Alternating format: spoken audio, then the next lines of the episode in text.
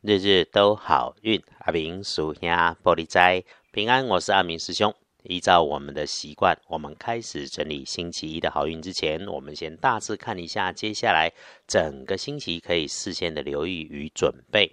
基本上这个星期，请大步向前。就只有当身边有事情的时候，如果身边没有高手，我们就主动避开星期二。有签约交易的首选是周三、周四周六也能用哦。有安排要去收钱的，周六可以再加分。有需要出门旅行的，星期一、三、五日够用吧？但是很明确，周六远行出门不妥当。那自我感觉想要再加把劲，可以在星期日去剪个头发、整理仪容。有意思的是，星期六如果有亲友嫁娶的喜宴或者是聚餐，能够开心的你就去参加，能够加添好运。开始说周一的好运。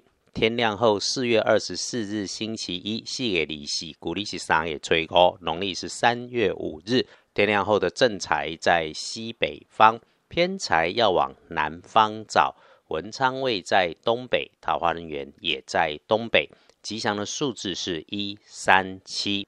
开运的颜色在周一可以使用鲜红色，不建议搭配使用的是金黄色。更尤其不要是破破旧旧的这一种金黄色，请你在搭配衣饰配件的时候务必留意。如果你从事的是文职的工作，那么贵人则应在年长的女生手里面，这个事情哈能有进度。所以喽，善用把握一下周一的日运，主动去找一下这个长辈，走动走动，能有机会让好事成就。关键就在带着感谢。无论事情能成就或者不能成就，就是带着感谢的心情去，长辈会有感受。此外，身体如果出现了口干舌燥、口臭、火气大的问题，要注意多喝水，适当休息。自己的身体永远要靠自己来照顾。再来是，请专心在自己的事情上面，不要得意忘形。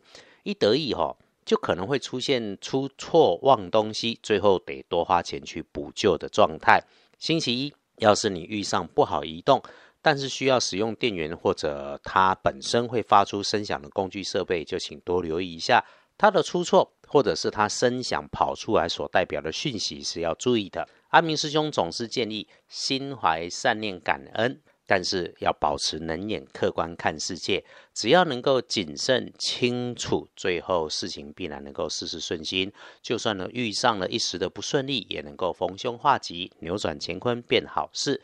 隶书通身上面看，星期一忌讳的只有刀针。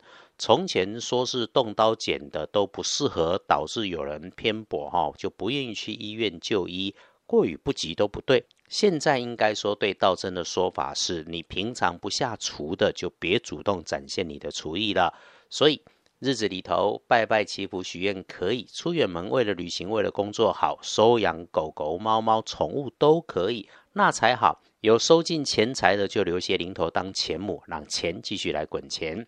大本的来翻看，不妥当的时间是正中午前后。请午餐低调的在光亮处自己用餐，会是好建议。最好用的日运强的时间是下午茶到晚餐间，午后的三到七点钟很长的时间里头，我们就只要小心有假清高的伪君子，眼高手低，很能说这个事情自己没能够成就上几件啊，却是说的天花乱坠的。深夜里的九点过后，注意高温明火热烫的事物。整理幸运儿是丁丑年二十七岁属牛，比一般人要更加小心的当值正冲。轮到丙午年五十八岁属马，属马的请特别注意高温喷蒸汽的地方，小心控制自己的热情。闪一下厄运机会坐煞的南边，不运势多用墨绿色就不会有问题。